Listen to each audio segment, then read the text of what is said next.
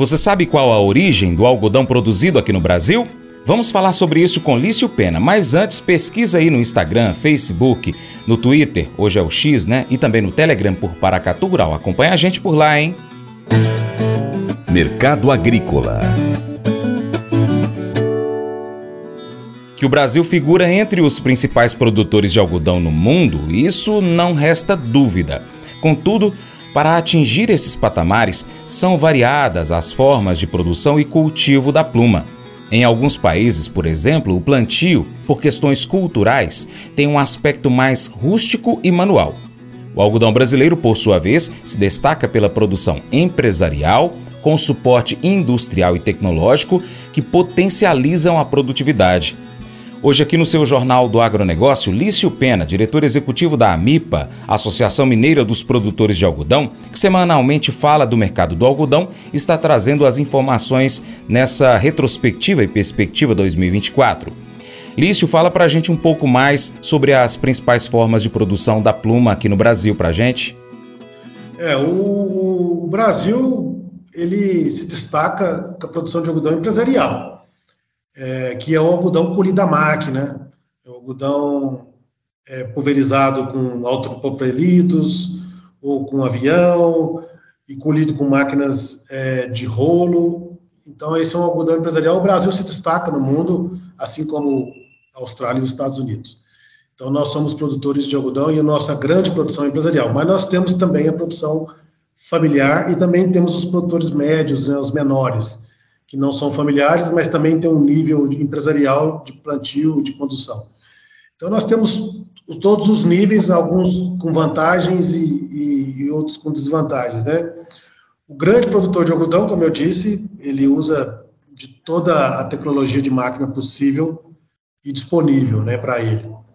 O produtor médio, ele muitas vezes não tem a usina de beneficiamento de algodão, que todos os grandes produtores hoje têm sua própria usina, né? não, não existe mais no Brasil aquela figura do atravessador, que antigamente era normal, né? O dono da usina de beneficiamento de algodão era o atravessador. Ele beneficiava o seu produto, mas ele, ele comprava o seu produto em caroço, né? Então, hoje o produtor tem sua própria usina. Já o produtor médio, ele ainda não tem sua usina de algodão, porque os modelos de usina hoje que são vendidos são modelos para grandes produtores, né? E as usinas pequenas a gente não tem escala para comercialização. Mas há protótipos de usinas pequenas, inclusive em Minas Gerais tem algumas, né? Tem, temos duas em funcionamento, usinas pequenininhas para agricultura familiar. E então ele leva esse algodão, esse algodão para um produtor maior, próximo à fazenda dele, que vai co cobrar por esse benefício. É, a colheita, o produtor médio, ele tem condição de ter a colheita própria, é, com máquinas é, mais um pouco mais antigas de colheita, né, que colhem fardão. É, já o produtor grande empresarial vai colher de rolo, que é uma máquina mais cara, né? Apesar que o produtor médio aqui em Minas Gerais já está encontrando seus caminhos e está importando máquinas usadas dos Estados Unidos, então também está acessível para ele as máquinas de rolo. E, por fim, o produtor familiar. Esse sim tem que estar organizado para produzir algodão. E aqui no Brasil, os núcleos de produção familiar que existem, nós temos é, no Nordeste, né, produtores familiares que produzem uma fibra mais orgânica, às vezes produzem um algodão colorido, para atender nichos de mercado. E aqui em Minas Gerais, nós temos ali na região de Pirapora uma cooperativa que produz algodão em rotação de culturas é, com a produção de fumo. E na região lá, mais ao norte de Minas, na região lá de Catuti, Mato Verde, região da Serra Geral, para lá de Janaúba, lá nós temos produtores de algodão familiares, também organizados em cooperativa, que beneficiam junto e vendem junto a sua produção. A grande vantagem do algodão nessas regiões de semiárido e, de agricultura familiar é que todos eles, para a grande maioria dos produtores, são produtores de, de leite, né? São pecuaristas. Então, o algodão para eles é, é, é, fantástico, porque eles beneficiam, vendem a pluma e ficam com o caroço que volta para alimentação animal. Então, a, além da soqueira do algodão, que também é pastada, pastejada pelos animais. Então, ele, eles têm uma economia circular, né, com o algodão, E a cultura subsequente que eles vão colocar após o algodão acaba aproveitando um pouco do, da nutrição deixada pelo algodão. Então, eles têm uma cultura subsequente ali, um feijão, um feijão, se for irrigado, dizendo com feijão de corda, ou, ou um sorgo, né? Se, se tiver clima para isso, e se não tiver na outra safra, eles vão plantar ali uma outra cultura e vai aproveitar daquela nutrição. Então, o, o, o algodão, tanto para o grande, que vai acessar mercado internacional, que vai fazer grandes volumes, que tem suas próprias usinas de algodoeiras, para o médio, que está no meio do caminho ali, se adequando e utilizando uma tecnologia intermediária, e para o pequeno, tem espaço para os três tipos de público. Você falou do caroço, né, da utilização dele na alimentação animal. No geral, como que anda essa utilização desse subproduto do algodão que é importante na alimentação bovina, principalmente? Então, o caroço de algodão, é, há uns anos atrás, era um, um subproduto é, praticamente um estorvo né, na propriedade. Hoje ele tem uma demanda enorme, é, ele, ele está na dieta aí de, de 10 em cada 10 zootecnistas, né? na dieta de ruminantes, tanto na pecuária de leite quanto na de corte, e, e, o, e acabou sendo uma renda interessantíssima para o produtor de algodão, chega, chega a ter um faturamento acima de dois mil reais por hectare, só com caroço de algodão, então é como se fosse uma outra cultura, né, uma outra safra de alguma cultura naquela área, e, e o preço do caroço acaba acompanhando mais ou menos a cotação do farelo de soja, né? Então, se a soja cai, o caroço cai também, se a soja sobe, o caroço sobe também. Hoje, o caroço de algodão aqui em Minas Gerais deve estar sendo aí comercializado na casa de mil reais a tonelada, em torno disso, mil e duzentos até novecentos reais a tonelada. Entendi. É, o caroço ele, ele é utilizado inteiro, ele é esmagado, como que acontece? Ou tem das duas formas? Tem as duas formas. É, temos aí uma esmagadora em, em Buritis, perto de Brasília, em Minas Gerais. Então você pode esmagar o caroço, fazer o óleo.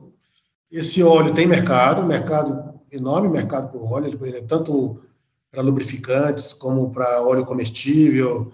É, o óleo de algodão ele é muito nobre.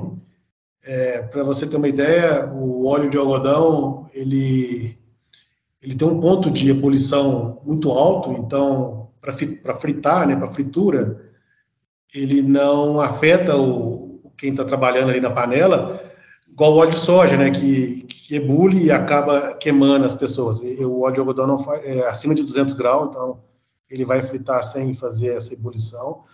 Ele é um óleo é, que não traz gosto para os alimentos. E por conta dessas características, para você ter uma ideia, o óleo do, do, das pipocas do Cinemark são utilizados óleo de algodão, a, a Elma Chips utiliza óleo de, de algodão para fritar as batatas. Então tem um mercado enorme, tanto comestível como lubrificante e outros. E, a, e, quando você esmaga o algodão, você fica com a torta, né? A torta gorda, que é uma torta oleosa, que também é um alimento fantástico para o animal. Mas eu te digo, 90% do, da produção de algodão, de, de caroço de algodão é, aqui no estado de Minas Gerais é destinado in natura, de forma direta, para o consumo animal.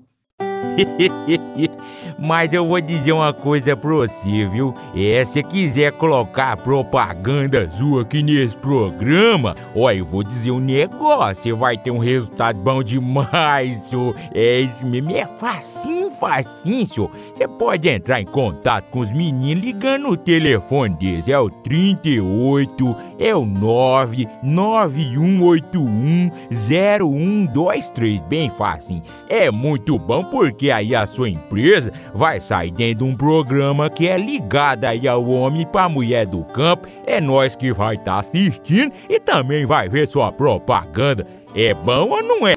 Somos confrontados com uma mensagem poderosa sobre o poder da compaixão e da bondade no livro de Provérbios, capítulo 14, verso 7 na Bíblia.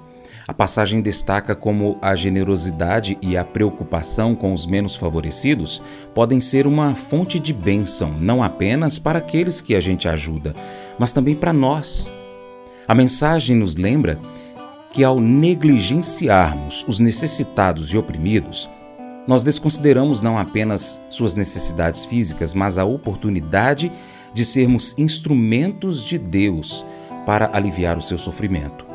A compaixão e a bondade não são apenas virtudes morais, mas expressões práticas de amor e cuidado pelos outros.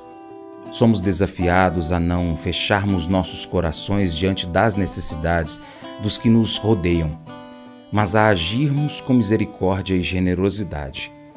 Essa atitude de preocupação genuína com o bem-estar dos menos favorecidos é uma manifestação do amor de Deus em nossas vidas.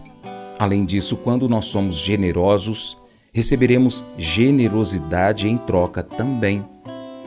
Podemos então refletir sobre como nós temos praticado a compaixão e a bondade nas nossas vidas. Nós estamos dispostos a ajudar os necessitados, a ser um canal de bênção para aqueles que sofrem. Esse devocional faz parte do plano de estudos Sabedoria em Provérbios 14, do aplicativo bíblia.com. Muito obrigado pela sua atenção. Deus te abençoe e até o próximo encontro. Tchau, tchau.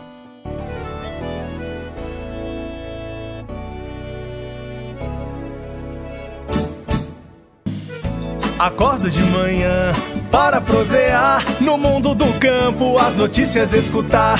Vem com a gente em toda a região com o seu programa Paracatu Rural. Tem notícias, informação e o mais importante, sua participação.